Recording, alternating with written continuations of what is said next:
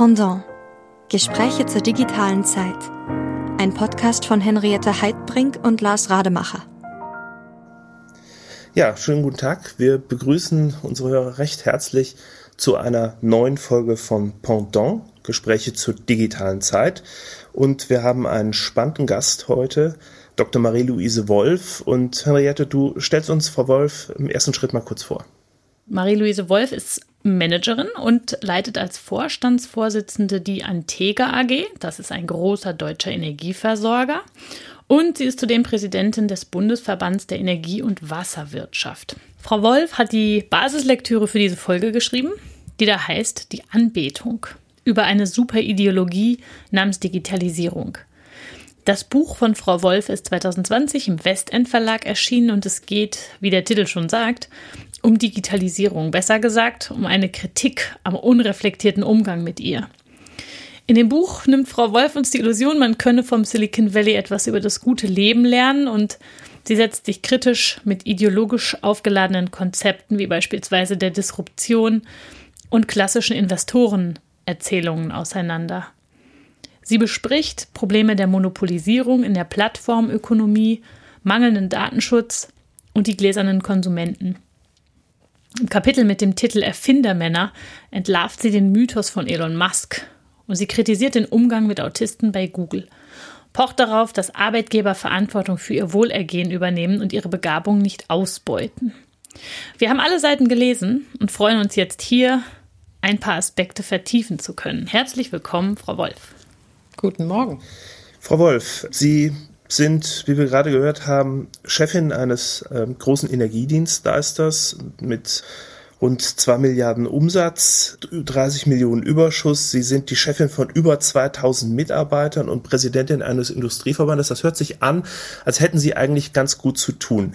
Jetzt schreiben Sie ein Buch über die Digitalisierung. Warum? Ja, das Thema Digitalisierung beschäftigt uns als Unternehmer äh, ja alle. Und äh, ich habe mich damit auch sehr intensiv beschäftigt, bin dann im Jahr 2016 mal sehr ausgiebig äh, im Silicon Valley unterwegs gewesen.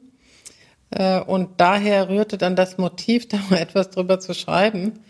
Ähm, also das stärkste Motiv war für mich eigentlich, äh, ein bisschen Traumzerstörung zu betreiben. Denn ich bin ja seit einigen Jahrzehnten in der Wirtschaft tätig. Ich habe auch in, der US, in den USA studiert, zweieinhalb Jahre dort gelebt, dort gearbeitet, habe für einen halb amerikanischen Konzern auch mal gearbeitet, bevor ich in die Energiewirtschaft gekommen bin und bin eigentlich begeistert von dem amerikanischen Pragmatismus. Ähm, war auch immer eine Anhängerin des American Dream. Ja, jeder kann alles erreichen, jeder kann alles machen. Ähm, und ich fand dann bei meinem Besuch 2016, dass sich das doch deutlich geändert hat. Ja, die, die Ausrichtung ähm, in Amerika hat sich durch das Silicon Valley aus meiner Sicht sehr stark Richtung äh, ja, Milliardäre produzieren äh, verändert. Äh, und das hat mir nicht mehr so gut gefallen. Äh, und ich bin mit einer hohen Erwartung dahin gefahren, was man eigentlich als Unternehmer in Sachen Digitalisierung dort lernen kann aber es ging eigentlich im Wesentlichen um Geld. Das heißt, da war offenbar ja nicht so sonderlich viel äh, zu lernen und Sie sagen auch Traumzerstörung. Ich habe es auch so äh, erlebt, als ich das Buch gelesen habe, dass es schon ähm, in gewisser Hinsicht eine Streitschrift äh, ist. Würden Sie denn sagen, wenn man das jetzt mal so insgesamt bewertet, das ist jetzt ein eher ein konservatives Buch, das uns zurückführt zu alten, alten Werten und Begriffen. Sie kontrastieren ja auch diese neue Ökonomie sehr stark zur alten Ökonomie. Oder ist das eigentlich ein progressives Buch, das äh, quasi das, die Digitalisierung auch nur als eine Phase begreift, äh, über die wir wieder hinaus müssen?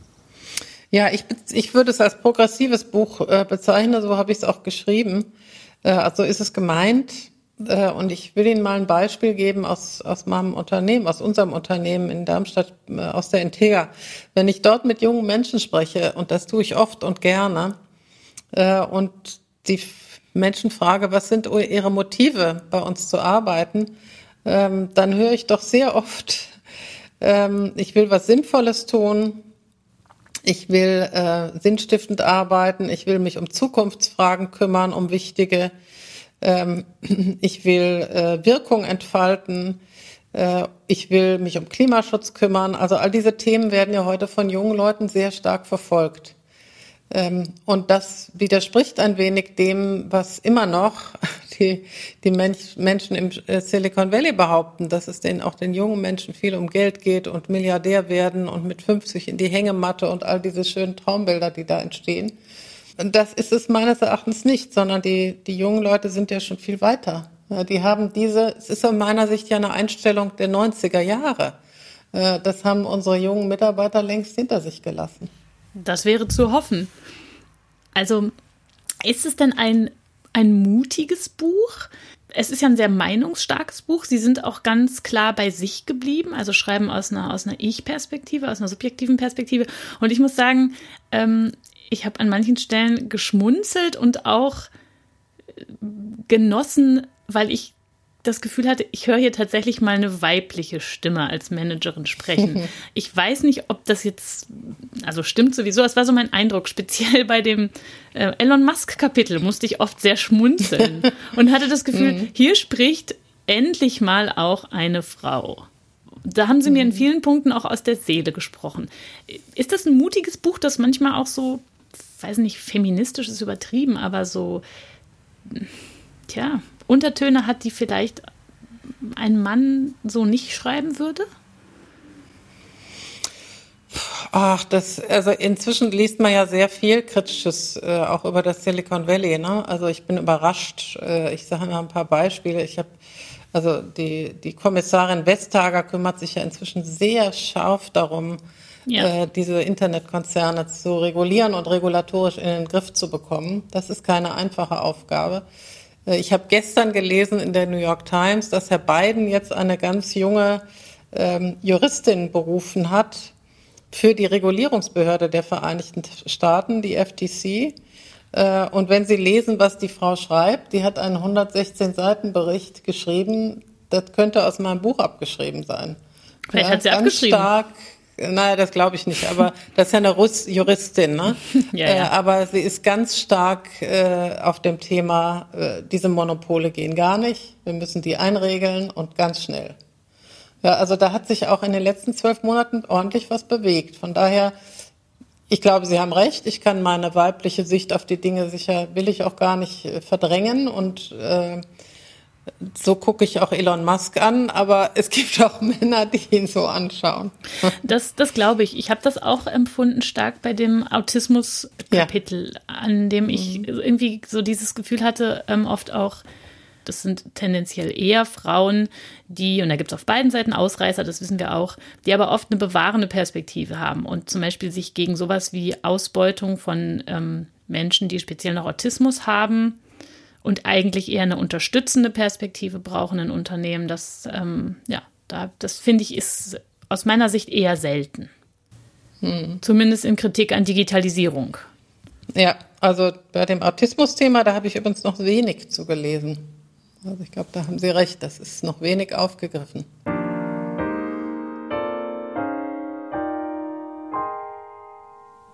Plattformherrschaft. Sie beschreiben diese Willkürherrschaft der Plattformen. Da müssen wir gar nicht mehr so viel drüber sprechen. Das ist eigentlich klar, was da läuft. Wir sehen das alle. Und ich frage mal, warum findet keine Revolution statt? Beziehungsweise Sie sagen, es hat sich jetzt viel verändert. Ist das jetzt vielleicht langsam die Revolution, Evolution, Anpassung? Hm.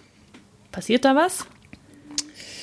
Naja, also zwei, zwei äh, Ansichten dazu. Äh, es passiert was, es passiert auch relativ viel. Ja, also vor drei Wochen gab es eine Welle, dass man jetzt von WhatsApp weg zu Signal gehen sollte, äh, die aus meiner Sicht doch sehr stark war. Also es tut sich ja auch was wirklich auf der Verbraucherseite. Ähm, trotzdem hat die Pandemie den Umsatz von Amazon nochmal in Höhen katapultiert, den wir uns gar nicht vorstellen konnten. Ja, der Mann hat jetzt wieder 100.000 Mitarbeiter eingestellt für ein Vierteljahr. Ja, ja dafür also gibt es halt leider in der Pandemie halt gute Gründe, ne? Also diese Bequemlichkeit. Ja, also die, mhm. im Moment ist gar keine gute Zeit für Revolution, glaube ich, solange wir keinen Impfstoff haben. Ähm, trotzdem findet man sehr viel dazu äh, in den Medien, was das Ganze kritisch betrachtet. Andererseits äh, bin ich ja nicht dafür, diese Konzerne abzuschaffen. Das sage ich ja auch an mehreren Stellen. Ich bin dafür, sie so einzuregeln, dass wir sie nicht abschaffen müssen.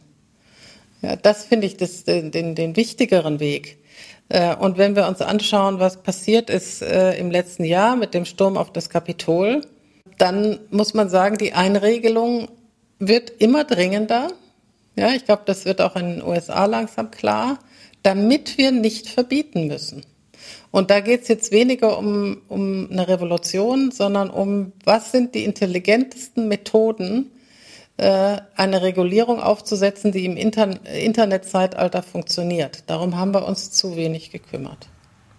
Ja, da wären wir, wäre ich mit Ihnen sehr überein. Und dann würde sich glatt die Frage anschließen, was können wir denn an Hochschulen oder im Bildungssektor dafür tun, damit tja, damit den jungen Leuten die Augen geöffnet werden und damit das voranschreitet, diese Perspektive, die wir da als sinnvoll erachten? Naja, zunächst geht es ja immer darum, äh, die Leute kritikfähig zu halten äh, und zu machen. Ja, also äh, das Sehen zu üben. Ähm, also im, Feld der, der PR oder Kommunikation ist es ist schon zum Beispiel eine gute Übung, sich mal so eine Präsentation von Elon Musk mal anzugucken und daran zu unterscheiden oder unterscheiden zu üben, was ist hier falsches Pathos, was ist eine überzogene äh, Inszenierung, was ist ehrliche Information, die darüber kommt. Ja, und was ist unehrlich, was ist noch verantwortlich, was ist nicht mehr verantwortlich. Ähm, sowas dauernd zu üben, ist mal die erste Übung, die ich an Hochschulen äh, für immens wichtig halte. Ähm, die ganzen, die ganzen, also wir haben ja inzwischen eine, eine Kommunikation von Buzzwords, die ist aus meiner Sicht zum Teil unerträglich. Ja, da, davon, das ist eine große Aufgabe der, der Unis und der Hochschulen, davon wegzukommen. Und zwar, indem ich sie schonungslos auseinandernehme. Was ist New Work? Was ist Resilienz? Was ist äh, Work Ethic? Was ist authentisch? Was heißt klimaneutral? Ja, ist auch so ein Thema. Jeder ist nächste Woche klimaneutral. Was ist denn eigentlich dahinter? Was ist damit gemeint? Was macht er denn? Was ändert er denn? Ja, solche Mythen auseinanderzunehmen, ist eine unheimlich wesentliche Aufgabe. War sie immer, aber wird sie immer, sie wird immer wichtiger. So, und das zweite wäre natürlich total toll, ja, dass man auch, auch Studenten damit beschäftigt, mit dem, was ich gerade sage, was aus meiner Sicht die wichtigste Aufgabe ist. Wie könnte man solche Konzerne sinnvoll einregeln, damit wir sie nicht verbieten müssen? Ja, das ist doch eine tolle Aufgabe für, für, eine, für, eine, für ein Seminar. Eine sehr juristische Aufgabe, aber man kann es natürlich erstmal ja. vorjuristisch fassen, ne? Genau, mhm. genau. Mhm. Ja, und, und sie machen ja auch selber äh, eine ganze Reihe von, von Vorschlägen. Ich meine, die Argumentation, dass diese, diese große Spielfläche, die die Konzerne am Anfang hatten, und sie beschreiben ja auch sehr schön, dass es so klassische The Winner Takes It All Prinzipien sind. Ne, wer da schnell war, man sah das an Zalando und anderen ja auch in Europa, wie lange die eben keinen Cent verdient haben und wie stark sich das am Ende für sie ähm, auszahlt. Und Sie sprechen äh, ja regelrecht von Staatsversagen. Ähm, das ist natürlich ein sehr, sehr starker Vorwurf. Jetzt sehen wir ja an so Ländern wie Australien, wo gerade versucht wird, sich eben aufzulehnen oder eben diese Art von Regulierung, wie Sie sie fordern, auch einzurichten, dass die Konzerne sich natürlich massiv wehren.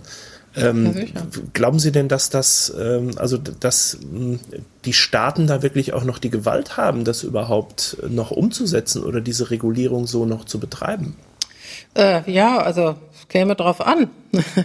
äh, also ich sage Ihnen mal ein Beispiel, weswegen ich glaube, dass immer noch alles möglich ist. Ähm, ich bin ja jetzt seit 25 Jahren plus in der Energiewirtschaft und als ich dort angefangen hat, hat sich habe, hat sich niemand vorstellen können, dass wir jetzt alle miteinander sagen, wir wollen 100 Prozent klimaneutral werden. Die hätten uns für verrückt erklärt vor 25 Jahren. Verrückt erklärt. Ja, und ich kann mir schon vorstellen, dass so ein, so ein Prozess einsetzen könnte, auch beim Thema äh, Digitalkonzerne. Ja, dass wir in 20 Jahren sagen, mein Gott, was waren wir verrückt, dass wir uns da keine Spielregeln überlegt haben. Und natürlich muss man versuchen, das möglichst nicht nur in einem Land zu machen, aber einer muss halt mal anfangen. Ja. Mhm. Mhm. Aber jetzt so eine Forderung wie der Verbot der Speicherung und des Verkaufs persönlicher Daten, ähm, was Sie ja auch äh, wirklich so als, ja. als, als Ratschlag oder als Forderung stellen, das, das geht ja sozusagen ans Herz dieser Digitalkonzerne. Das ist ja einer der wesentlichen Arme. Sie beschreiben genau. ja schön, wie, wie Amazon zwar krakenartig sich in jede Richtung entwickelt, aber äh, das Kernmodell ist ja immer das gleiche und hat mit diesen akkumulierten Kundendaten und Kundenprofilen zu tun und dass man uns so genau kennt und immer passgenaue Angebote macht. Ist das nicht dann doch ein extremer Eingriff auch eigentlich in die Wettbewerbsfreiheit? Also ist das in, dass es in China möglich ist, ist ja keine Frage. Aber ist das nicht aus unserer europäisch oder euro eurozentristischen Perspektive ein extremer Eingriff in die Wettbewerbsfreiheit? Ja, das müsste man diskutieren. Ja, aber ich meine, meine Kontodaten darf meine Bank auch nicht rausgeben. Warum darf die das eigentlich nicht? Ist das ein, ist das ein Eingriff in die Wettbewerbsfreiheit, dass meine Sparkasse nicht sagen darf, was ich auf dem Konto habe? Da muss man sich doch mal fragen, wo ist hier die Grenze zu ziehen? ich bin mir jetzt nicht sicher, ob ich, ob ich eine Klarnamenpflicht, aber zumindest, ähm, es gibt ja auch das Konzept der Pseudonymität, also dass man durchaus mit einem Pseudonym irgendwo sein kann, sage ich mal, und teilnehmen kann an, an virtuellen keine Ahnung, Dingen von mir aus, Second Life oder auch ähm, im, in Social Media oder so und dass man aber den Klarnamen zumindest bei der Anmeldung hinterlegen muss. Das heißt, würde bedeuten, wenn man sich, wenn man, was weiß ich, Hate Speech oder sonstige Dinge äh, sich zu Schulden kommen lässt, kann halt ohne Probleme aufgeklärt werden. Sowas ähnliches haben wir auch bei einer Impressungspflicht bei Webseiten oder sowas. Mhm. Oder? Ja, ja, also damit äh, kann man ja umgehen. Man muss nachverfolgen können, welche juristische Person dahinter steckt. Sonst kann ich halt nichts mehr machen. Und ich meine, wir können uns heute jederzeit vorstellen, dass äh, irgendein verrückter Milliardär ein neues soziales Medium erfindet, äh, ja, der ja, verrückt ist oder äh, politisch äh, etwas abseitig unterwegs und der schickt einen Mob los und sagt, jetzt erschießt mal Herrn Biden. Da können wir doch gar nichts gegen machen. Da ist natürlich klar, dass man solche Aufrufe zur Hetze nur relativ schwer dann wieder auffangen kann, beziehungsweise überhaupt erstmal auffangen muss. Und das ist ja alleine schon nicht günstig oder nichts, womit wir unsere Polizei beschäftigen wollen. Wir haben es ja immer damit zu tun, dass solche Verbrechen angekündigt werden die, diese Ankündigungen oft nicht gefunden werden oder nicht, nicht verfolgt werden oder so, dass da keine Prävention herrscht. Ich meine, dieses, auch dieses ganze Hate Speech-Debatte um Politikerinnen, die dem ganz stark ausgesetzt sind oder überhaupt äh, Personen im öffentlichen Leben, das ist ähm, ja absolut. Da gibt's, da gibt's aber auch schon sehr konkrete Forderungen und Vorschläge, die es eigentlich nur noch umzusetzen gelte. Ja, da, da haben Sie auch ein gutes Stichwort. Ne? Man könnte auch mal das sehr rigoros umsetzen, was man schon hat. Ja. ja. Aber wird das gemacht? Also auf YouTube kann ich Ihnen heute Abend eine schöne Zusammenstellung von waffenverherrlichenden äh, Videos zeigen. Mhm. Ja. Mhm.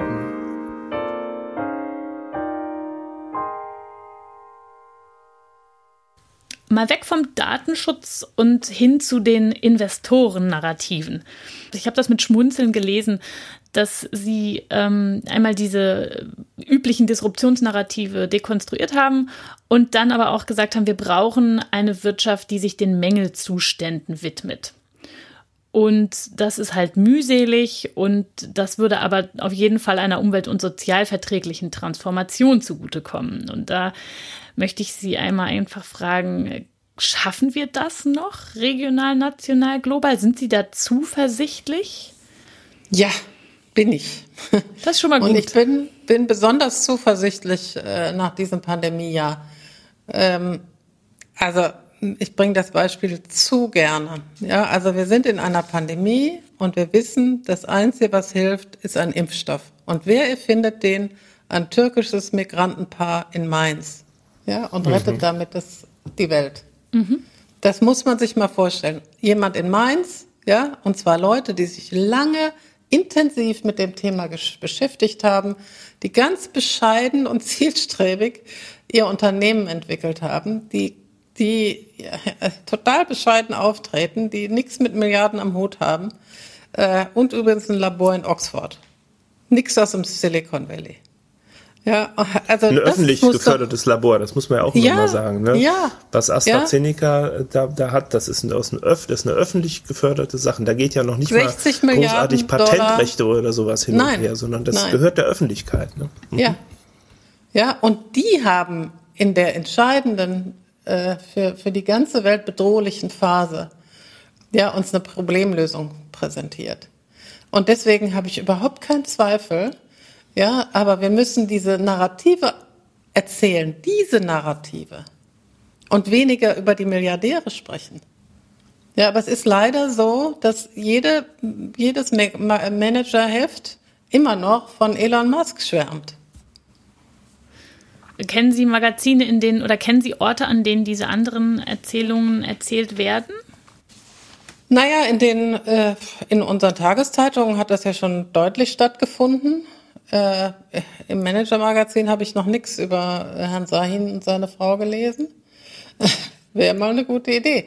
Aber Sie verstehen, wo ich hin will. Ja. Ja? Darüber müssen wir mehr sprechen als über schnelle Autos. Aber ist es denn diese, diese Faszination, also Sie haben das äh, jetzt gerade nochmal an, an Musk beschrieben, ähm, dass, dass, dass glaube ich, bei den Leuten im Kopf ähm, diese ähm, ja auch Überraschung darüber, dass substanziell gar nichts Wirkliches hergestellt oder produziert wird und dass man damit ja. trotzdem ökonomisch so erfolgreich sein kann. Also ich glaube, die, ich erkläre mir immer die, die Faszination für diese Digitalunternehmen einfach über die, die große Faszination für diese ja, vielleicht ist es der Urmenschentraum, dass man irgendwie die Maschine zum Goldspinnen erfunden hat. Ähm, und man hat ja manchmal den Eindruck, dass das eine oder andere Geschäftsmodell so funktioniert. Fallen darauf alle rein, auf diese Art von Erzählung? Ja, ich meine, natürlich hat das was Zauberhaftes. Ne? Äh, ich äh, investiere nicht groß in Anlagen und mache einen Weltkonzern auf.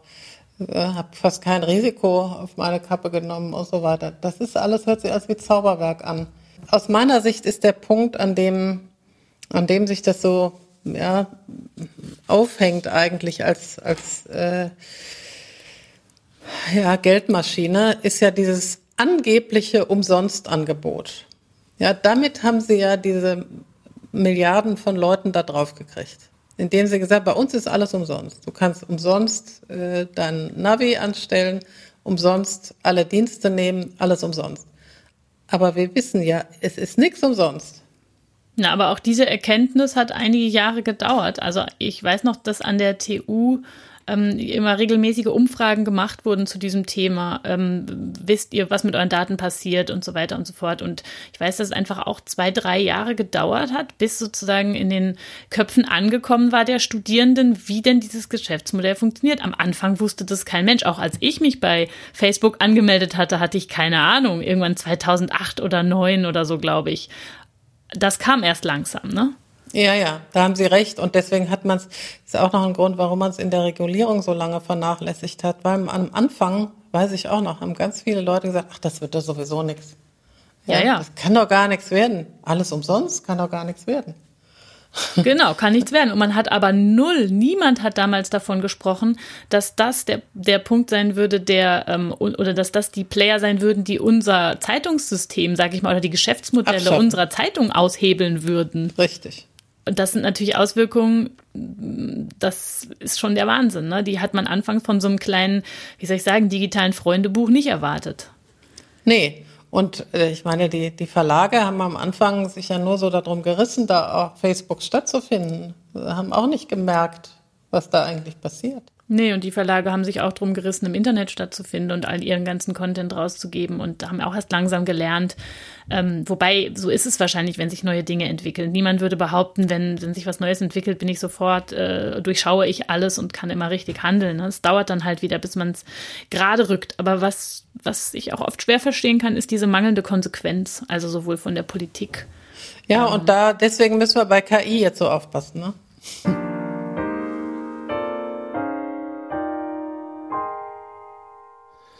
Jetzt haben Sie eben schon die Beispiele ähm, genannt, wie Ihnen das jetzt geht im Unternehmen und äh, dass das als Defizit empfunden wird.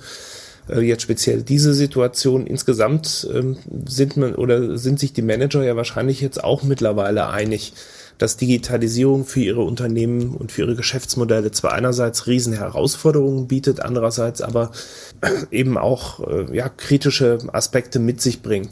Sie sind jetzt aber, so empfinde ich das zumindest, aus dem, aus dem Kreis der Manager doch eine, eine einsame Ruferin im Walde oder merken Sie, dass das auch als, als Managementposition stärker wird, diese Kritik an, an, an der Digitalisierung? Äh, und gibt es von Ihnen vielleicht auch eine Erwartung an Ihre Management-Kollegen, dort auch kritischer zu sein mit dem Einsatz digitaler Tools oder mit, dem an, an, mit den Anwendungen im eigenen Unternehmen? Denn letzten Endes ist die Herausforderung ja an alle gestellt, eigentlich ähm, die Digitalisierung selber für die eigenen Unternehmen auch zu nutzen. Ja, also äh, ich bin überhaupt gar kein Feind der Digitalisierung. Das möchte ich ja nochmal ausdrücklich sagen. Ja, ich bin auch kein Feind von äh, äh, Terminen, die man dann mal digital wahrnimmt. Ich finde auch, diese Pandemie hat uns einen Riesenschub gebracht, äh, endlich mal weg von dieser furchtbaren Präsenzkultur in Deutschland zu kommen in den Unternehmen. Ja, Familien zu ermöglichen, dass sie ihre Arbeitszeit selber einrichten und nicht Kernzeit sieben, äh, neun bis 17 Uhr, sondern ich darf auch um 21 Uhr nochmal was machen und kriege das bezahlt. All solche Sachen sind ja passiert und sind gut, dass sie passiert Das heißt, bei Ihnen gibt es auch so Regelungen? Äh, ja, natürlich. Ja, ja. Ähm, so, aber äh, ich kann Ihnen sagen, Sie haben gefragt, was, was machen Ihre Kollegen oder meinen die dazu? Es gibt ja viele Bücher von Soziologen inzwischen zu dem Thema äh, Digitalisierung. Was ist daran zu kritisieren? Äh, es gibt noch nicht so viele, aber auch schon äh, Aufsätze und Meinungen von Managern. Ich kann Ihnen persönlich sagen, dass ganz viele meiner Kollegen gesagt haben, na Gott sei Dank, Ende, wir machen mal Ende mit den Buzzwords. Ich kann es auch nicht mehr hören. Ja, ich kann das Wort Disruption nicht mehr hören und so. Da kriege ich ganz viel zurückgespielt. Äh, dass, dass ich da nicht einsam bin mit meiner Meinung, sondern dass viele das so sehen. Die schreiben nicht alle Bücher, aber äh, ich habe eigentlich noch niemand getroffen, der das nicht so sieht. Ich nehme übrigens auch wahr, dass in den Digitalisierungsministerien langsam eine etwas reflektiertere Einstellung und eine reflektiertere Rhetorik eingekehrt ist. Ja, die fangen auch an, an sich davon abzuwenden, diesen äh, Jargon des Silicon Valley einfach nachzubeten. Haben, haben Sie Beispiele für konkrete Situationen oder, oder wo Sie sagen, da werden Begriffe auch bewusst umgangen oder solche Plattitüdenkonzepte? Ja, ja, also ich höre eigentlich jetzt immer den Satz, wir wollen Digitalisierung, aber sie muss dem Menschen dienen. Na, das wäre schon mal viel gewonnen. Das, das hören Sie jetzt ganz oft. Ja, also da ist schon was passiert in den letzten zwölf Monaten. Sehr gut, Frau Wolf. Sie sind jetzt eine Frau und Managerin. Und Sie haben im Podcast von Herrn Schröder mit Stefan Schröder, das ist der Chefredakteur der Verlagsgruppe Rhein-Main, also der ganz heißt VM-Podcast, ja. da hat er sie gefragt, was ich sie auch gefragt hätte, aber ich frage sie jetzt anders, weil er ja schon gefragt hat und man es da nachhören kann. Was müssen Frauen tun damit? So eine, diese typische Frage. Und Sie haben gesagt, natürlich das eine, hören wir auch immer wieder, wir müssen Verantwortung übernehmen. Und das zweite war, sei kühn. Also mhm. sich was trauen und tatsächlich mal nach vorne gehen und so weiter. Das kann ich jetzt persönlich komplett unterschreiben. Ich würde aber sagen, da ist doch noch mehr. Ne? Also so ganz, das reicht ja irgendwie noch nicht. Es ist ja schon auch noch ein bisschen anstrengender. Können Sie vielleicht noch mal das ein bisschen anreichern. Ich glaube, ja. Kühn und Verantwortung überrei also reicht nicht. Die, ich ich wünsche mir von den Frauen um mich herum, ehrlich gesagt, noch mehr. ja, naja, also ich finde, kühn ist schon, eine, schon ein großes Wort. Ne? Kühnheit ist ein großes Wort. Äh, aber was gehört dazu? Also sich nicht abschrecken lassen, sich nicht einschüchtern lassen tun, was einen treibt. Ich sage mal ein ganz konkretes Beispiel. Ich habe mich früher oft von so Männerrunden, wo äh, jeder das gesagt hat, was der andere auch schon gesagt hat, einschüchtern lassen und dann gar nichts mehr gesagt. Äh, aber man hat ja so viel im Bauch. Der Bauch sagt einem ja, wann man was sagen will. Und dann raus damit. Auch andere unterbrechen. Äh, wirklich sich hörbar machen. Äh, das ist was, was, was ich immer noch erlebe, wo Frauen zurückhaltender sind äh, davor zurückschrecken, auch in, in einem großen Plenum was zu sagen. Das heißt aber nicht irgendwas zu sagen, sondern schon darüber nachdenken, was man sagt, aber Position beziehen, das ist so wichtig. Ja. Ja, auch deswegen habe ich das Buch geschrieben. Ja. Ja, wir müssen mal Position beziehen. Sonst kann man immer sagen, hinter dem Vorhang übe ich Kritik, aber vorne nicht. Ja, das ist falsch. Sind Sie eigentlich pro Quote oder gegen Quote?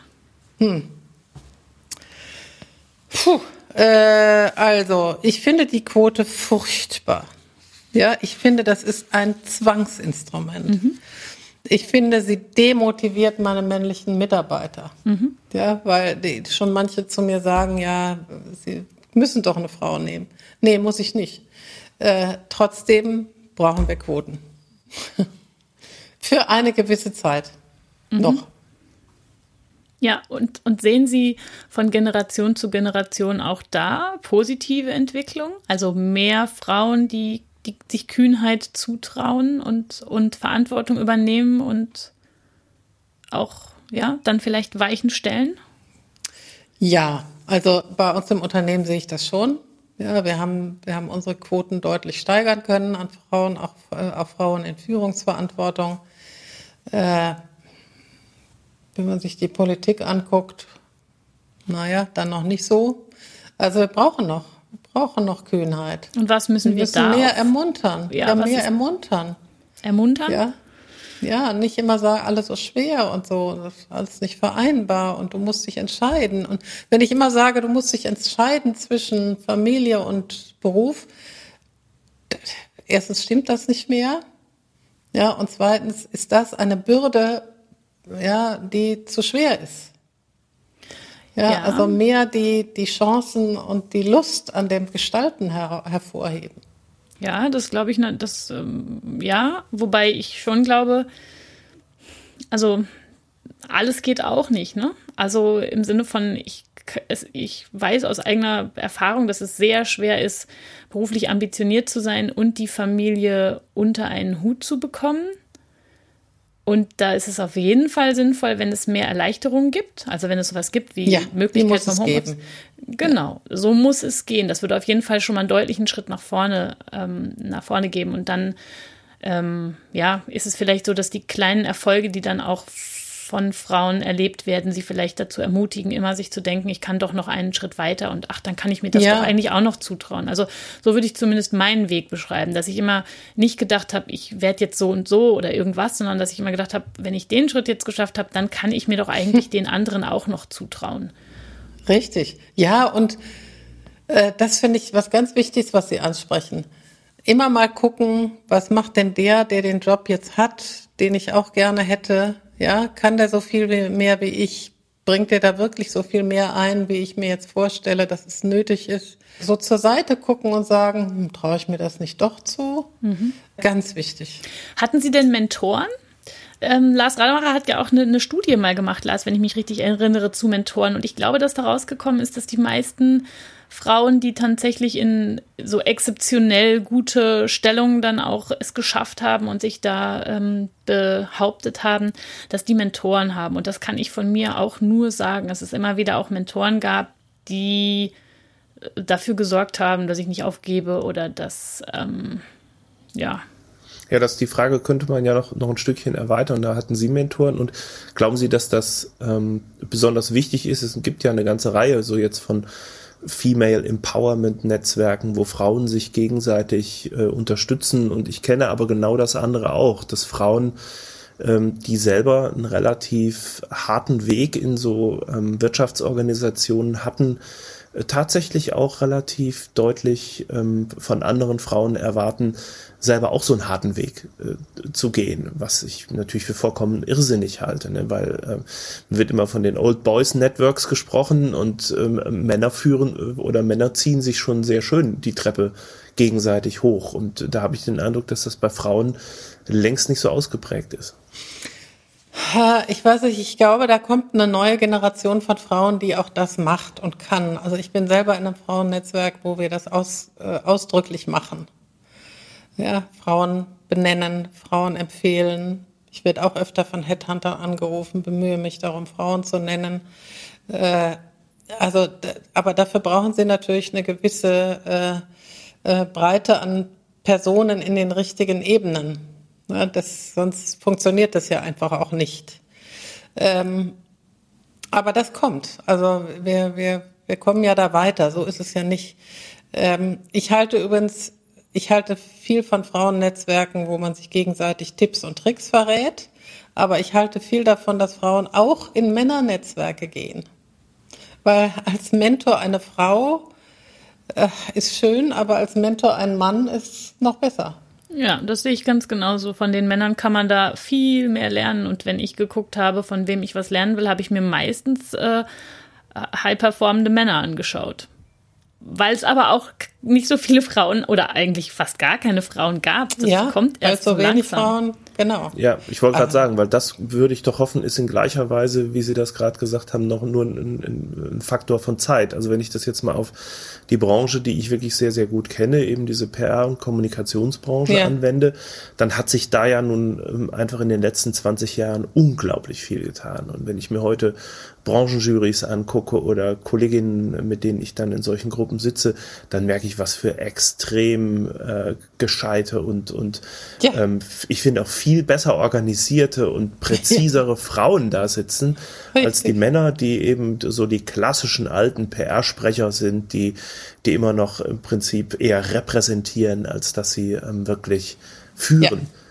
Ja, Bin ich sehr bei Ihnen, Herr Radebuch.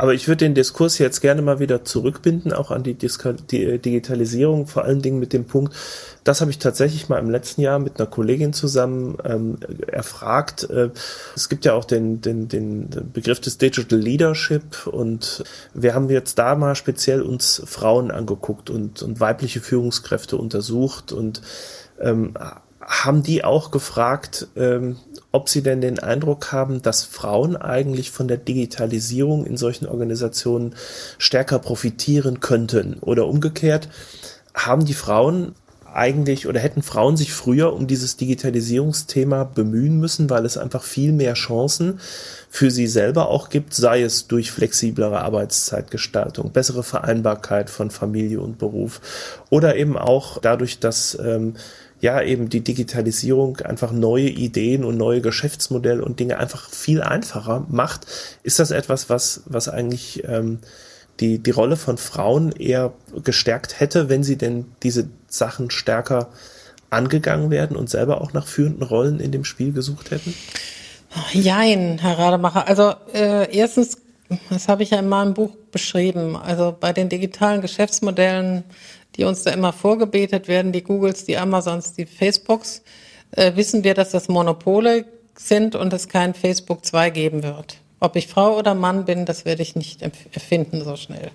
Ja, aber hätten ähm, Frauen nicht sowas gründen können oder sollen? Oder sind das Old Boys Spiele? Ist auch die Idee eines solchen Monopols eigentlich eher eine männliche Idee?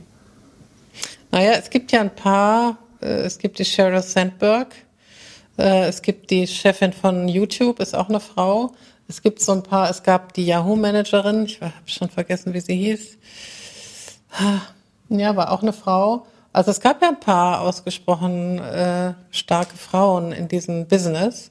Äh, aber ich muss schon sagen, es ist so, wie es immer ist. Die Old Boys, Boys Networks, wenn es um viel Geld geht, schnappen die dann zu, ne?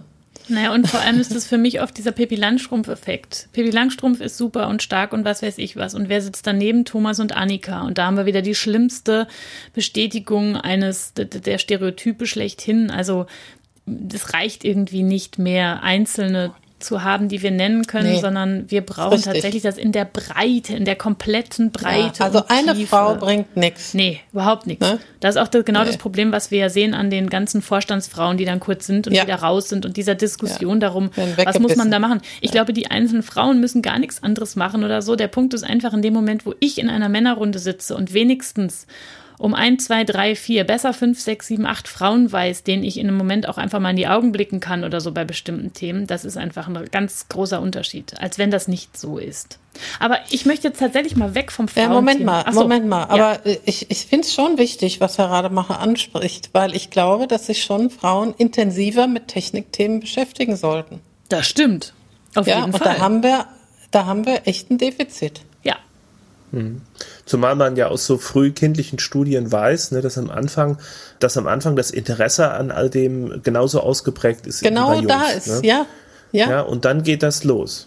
Hm. Und dann kommt die rosa Ecke hm. in den Laden. Genau, dann kommt die rosa Ecke und dann hast du mit Ja. Sprache eher zu tun und dann Ja. äh, kommen all diese ganzen eher lieblichen Themen, die man dann eher, eher Frauen zuordnet. Äh, Na, wobei das kommt ja oft, das geht ja oft schon um die Ursprungsfamilie quasi. Da ist, da darf es eigentlich auch kein, es darf kein Widerspruch sein zu sagen, es gibt eine Puppe und was weiß ich was, weil das vielleicht auch ganz toll ist und es gibt aber auch einen Roboter und ich weiß nicht, einen Computer oder so, weil das auch ganz toll ist.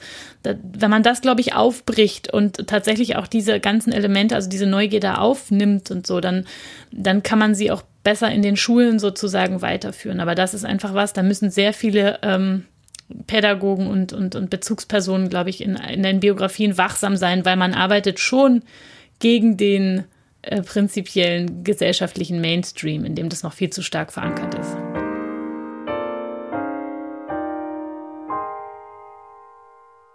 Aber jetzt mal weg, einmal von den, von den Frauen.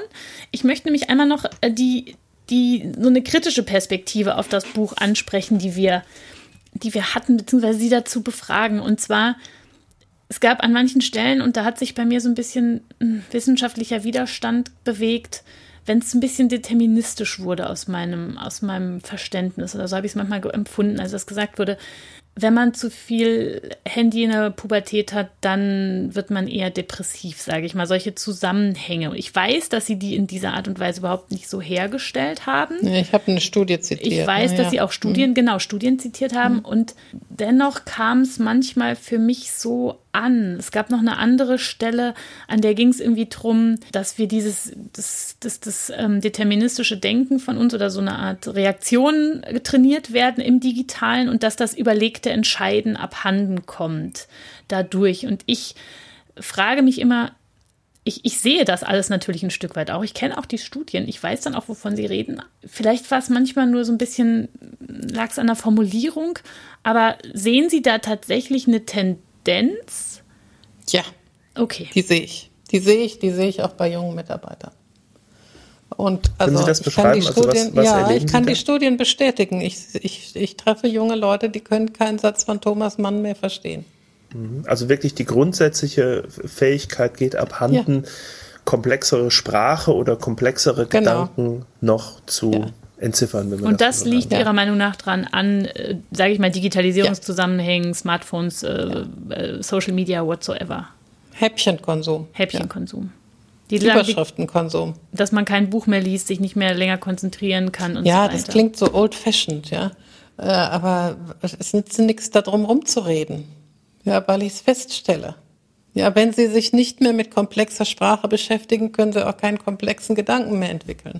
Ich würde, also ja, ich bin da gar nicht so weit, glaube ich, von Ihnen weg, dass ich das fast äh, so mit unterschreiben würde. Also im Sinne von, kommt halt drauf an, aber ich habe auch schon das Gefühl, dass das Studium oder viele Studien, ähm, es ist halt so schnelllebig geworden und ständig kommt etwas Neues rein und hier und da, man muss auch ständig mit diesen Sachen irgendwie umgehen. Es ist sehr schwer, Räume zu schaffen, die, die mal so beruhigt sind von neuem Input, als dass man auch wirklich Ja. diese Zeit hätte und so. Das ist eine unglaubliche Anstrengung, die man da vornehmen muss. Und man muss auch sagen, im Leben, glaube ich, von vielen Jugendlichen ist es kaum noch vorhanden.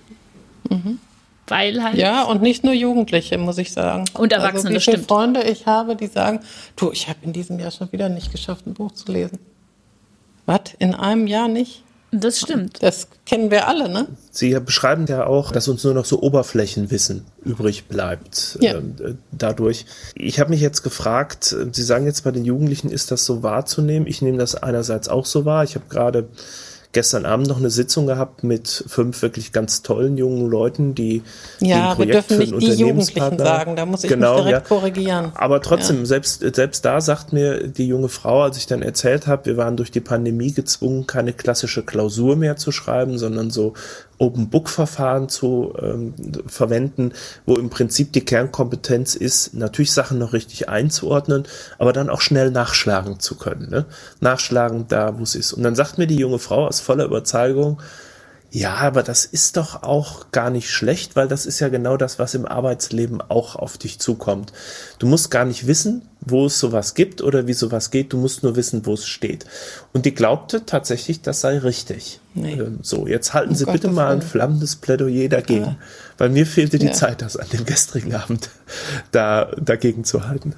Ja, also so funktioniert Wirtschaft nicht.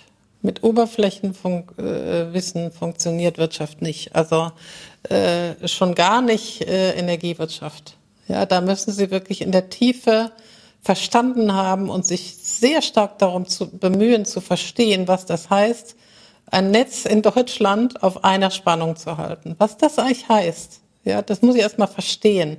Und da muss ich mich sehr tief auf solche Themen einlassen. Äh, der ganze Klimaumbau der Welt, ja, wird nicht mit Oberflächenwissen passieren. Das geht einfach nicht. Ja, also äh, eine Stadt, Darmstadt, äh, auf klimaneutrale Wärme umzustellen, äh, das schaffe ich nicht mit dem Internet. Und mit Internetwissen schon gar nicht. Ja, da brauche ich wirklich tiefes Ingenieurwissen dazu und auch übrigens tiefes handwerkliches Wissen, wie das überhaupt gehen kann. Wir werden die wirklich wichtigen Herausforderungen nicht mit Oberflächenwissen lösen können. Da, da bin ich absolut sicher. Und wir werden als Unternehmer uns sehr darum kümmern, dass wir unsere eigenen Leute von diesem Oberflächenwissen wegkriegen. Weil anders geht es gar nicht. Ja, ich kann damit nichts tun. Und das, das hat auch nicht nur mit Ingenieuren zu tun. Ja, unsere Leute in der Rechtsabteilung, wenn die nur Oberflächenwissen haben, stellen wir die nicht ein. Ganz einfach. Ja, ja das, das hat auch nicht. wieder viel mit Ausbildung zu tun, weil in der Ausbildung ja. man ja noch diese Räume hat, um da in die Tiefe zu, zu, zu gehen. Und ähm, aber es, es wird oder es ist nicht so einfach, sage ich mal. Man muss da schon auch sich diese Räume selbst in der Lehre oder so schaffen. Genau. Genau, aber da kommt es auf Sie an. Das sage ich, ja, ja. an Sie beide gerichtet. Ja, absolut. ja. Sie ja, nicht ja. so einfach machen. Nee, absolut nicht. Aber es ist ein unglaublicher Akt mittlerweile überhaupt den Studierenden das zuzumuten oder es ihnen auch zumuten zu dürfen. Also sie, die kämpfen teilweise sehr stark dagegen, sich in die Tiefe von etwas wirklich hineinarbeiten zu müssen. Also auch mit vielen Argumenten dann. Wir müssen aber doch auch dies und wir müssen auch das und das muss doch und haben wir doch gar nicht genug Meistens Zeit. Meistens praktische Argumente. Und wie ne? können wir so lange damit verbringen, nur ein Buch zu lesen? Und das ist ja wieder und so weiter und so fort, ne? Ja, aber die Schönheit eines Arguments, was man dann mal entwickelt, ist ja auch ja, ja, ja oder, oder auch, das ist ja das, wenn Sie, wenn Sie Studierende die Freude haben, länger zu begleiten und die dann vielleicht auch auf einem Masterniveau angekommen sind und dann merken, ähm, wie, wie bereichernd das ist und wie auch beglückend, ja. wenn man Themen in der Tiefe versteht oder ja. wenn man sich einen bestimmten Richtig Wissensstand gut. tatsächlich ja. angeeignet wie hat. Wie beglückend. Ja. ja. ja. Und mhm. mal zum Beispiel, ich nehme das an einem Thema, das ähm, wir sicherlich auch noch in dem Podcast mal irgendwann stärker streifen werden, äh, so etwas wie ähm, Fake in News und Desinformationen. Und ähm, da, da gab es so viel Veröffentlichungen in den letzten drei, vier Jahren dazu, dass jeder Schlagworte dazu hat. Aber wenn man mhm. dann mal wirklich dazu Studien in die Hand nimmt, mal reinguckt und mal verstehen lernt, A, wie sind psychologische Mechanismen, B, was von der Oberflächendiskussion, die wir auch äh, in öffentlichen Medien mitkriegen, ist auch nur so halb wahr und äh, entspricht höchstens sage ich mal, dem sozialen Erwartungsrahmen, aber nicht unbedingt ähm, belegbaren Faktenkonstellationen, dann ist das schon sehr bereichernd, wenn man in dieser Tiefe mal sich einem Thema angenähert hat und wirklich sagen kann, ich weiß darüber jetzt was. Ich weiß darüber jetzt wirklich mhm. was. Ja, toll. Ganz wichtiger Aspekt. Äh, ich kann noch hervorheben, es gibt ein Buch jetzt, glaube ich, von einem Kollegen von ihm, von dem Professor Pörksen, Die neue Gereiztheit. Bernhard Pörksen. Tja, genau, das ist das Ergebnis. Ja, das ist doch das Ergebnis. Gereizt sein, unglücklich sein. Im Gegensatz zu beglückendes Empfinden. Ja, jetzt, das haben Sie ja eben auf dieser persönlichen Ebene auch sehr detailliert beschrieben, raten ja auch dazu, zum Beispiel zu Hause WLAN-freie Räume einzurichten, also sozusagen auch Rückzugsräume einzurichten, äh, Gespräche, persönliche Gespräche nicht damit zu kontaminieren, dass auf dem Tisch noch irgendwo und sei es nur auf Vibration gestellt, irgendein Telefon äh, liegt, das vermeintlich auch noch Aufmerksamkeit äh, erlangt oder erwartet. Umgekehrt, und das ist jetzt die zweite Perspektive dieser, dieser kritischen Betrachtung, ähm, die wir eben angefangen haben, äh, umgekehrt gab es und gibt es aber auch sehr viel an medienpädagogischen Studien, die ja früher schon eigentlich immer gesagt haben, oh je, ähm, wie wirkt das auf den Heranwachsenden, wie wirkt das auf Jugendliche, äh, können die Sachen unterscheiden, ist, sind die nicht beeinträchtigt durch zu viel Werbung, durch dieses, durch jenes. Und man hat dann eigentlich in der Medienpädagogik, in der Überprüfung herausgefunden, dass gerade die nachwachsenden Jahrgänge ja unglaubliche Medienexperten sind, die auch Genrewissen sehr, sehr schnell haben, die das sehr schnell auch einordnen können, äh, was da an neuen Angeboten äh, auf sie einprasselt. Ist denn die Kritik, auch die Kritik, die Sie äußern, nicht auch ein Stück weit ähm, eigentlich nur die Reflexion der Tatsache, dass A, wir das anders kennengelernt haben und dass B, dass eigentlich tatsächlich viele dieser Probleme oder auch dieser, dieser sich vom, vom, vom Medium nicht lassen können oder so, vielleicht eher ein Problem unserer Generation ist und gar nicht mehr so stark ein Problem der neuen und nachwachsenden Generation weil die das vielleicht schon anders bewerten und anders einordnen. Messen wir die nur an unseren alten Maßstäben? Das kann durchaus sein, das kann ich Ihnen jetzt nicht beantworten. Äh, also ich glaube nicht, dass es hundertprozentig so ist, weil ich ja sehe, was draußen los ist, ne? dass kein Mensch mehr an der Ampel steht, ohne das Handy rausziehen zu müssen. Von äh, vielen jungen Leuten, auch von vielen Älteren aber die Jungen durchaus auch. Vor allen Dingen die jungen Mädchen sind ja nur noch mit dem Ding beschäftigt. Äh, also, dass die jetzt einen reiferen Umgang damit hätten, das ist, fällt mir bei manchen auf und man muss sehr aufpassen mit Verallgemeinerungen. Also ich habe auch Menschen in meiner Familie, junge Menschen, die sagen, ja, ich mache jetzt kein WhatsApp, mache ich nicht mehr. Ich mache kein mhm. Facebook, ich klinge mich da völlig aus. Die kenne ich auch. Ja, aber die Masse, die man so sieht, ist ja so weit noch nicht. Mhm. Ja, aber das müssen Sie untersuchen. Da müssen wir gar nicht, glaube ich, so viel untersuchen, weil vieles, vieles davon auch schon auf der Hand liegt, sondern ich glaube, dass es ähm, immer schon wichtig war, also auch medienhistorisch, sich vor Medien zu bewahren und dass natürlich die Medien nicht so stark um einen herum waren, dass man da so viel tun musste irgendwie. Das hat vielleicht auch bedeutet, dass man einfach mal einen Film nicht im Kino sieht oder irgendwie sowas in der Richtung. Und sich vor Medien zu bewahren bedeutet heute halt eben was ganz anderes, ne? ein viel größeres, differenzierteres Wissen rund um ja. die Uhr und das, das betrifft Eltern und Kinder und das ist nicht so einfach. Heute werden ja auch die Eltern dann Nein. geschult, jetzt wenn Nein. die Smartphones zu den Kindern kommen und es sich nicht mehr verhindern, so sozusagen lässt, vermeintlich, und sich dann zu, zu trauen, die Kinder zu bewahren oder so etwas zu tun oder ihnen kein Smartphone zu schenken, das ist heute halt ein Riesenthema. Und das ist eine Aufgabe. Und ich glaube, dazu braucht man äh, sehr viel Wissen, auch Bildung, Selbstbewusstsein. Und das, was ich daran sehr schlimm finde, ist, dass ich das Gefühl habe, dass das auch ein, wie soll ich sagen, ein, ein Schichtenproblem ist weil dieses vor Medien bewahrende gehört eigentlich ein Stück weit auch klassischerweise ins Bildungsbürgertum. Und man kennt ja auch die Erzählung aus dem Silicon Valley, die schicken ihre Kinder auf eine Waldorfschule, ist ja dann immer das, das Klischee.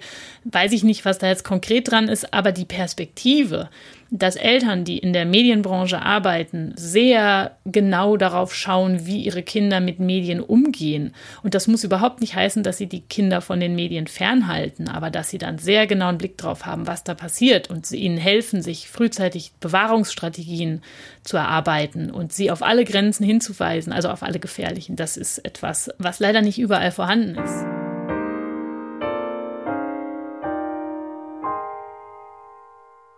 Die Zeit ist rum, Lars. Also, du darfst ja. jetzt noch einmal, wenn dir irgendetwas ganz. Ja, ich habe noch eine Frage. Einem hast du noch. Ich habe noch eine Frage tatsächlich, weil ich die, weil ich die für uns ähm, oder für meine Studierenden interessant finde. Ich unterrichte ja viele Leute, die ähm, später in Richtung Unternehmenskommunikation gehen, Frau Wolf. Und ich habe in Ihrer mhm. Biografie gelesen, dass, ähm, dass das ja auch Ihr Lebensweg so ein Stück war, dass Sie ja. am Anfang in der Unternehmenskommunikation waren und Ich habe dann meine eigenen Jahre bei der BASF gehabt und hatte da auch immer so ein bisschen mit dem Vorurteil zu kämpfen, dass gesagt wurde, ja, die Leute, die in der Kommunikation ähm, sich da verankert haben oder daher kommen, die können vielleicht maximal noch mal innerhalb äh, des, der, der Organisation in den Personalbereich wechseln. Also es geht so um die Frage, sind die denn überall einsetzbar innerhalb äh, des Konzerns? Und ich habe dann immer dagegen gehalten und gesagt, naja, okay, die können vielleicht jetzt nicht in Forschung und Entwicklung gehen, was gerade bei uns im Chemieunternehmen natürlich eher so nicht ging oder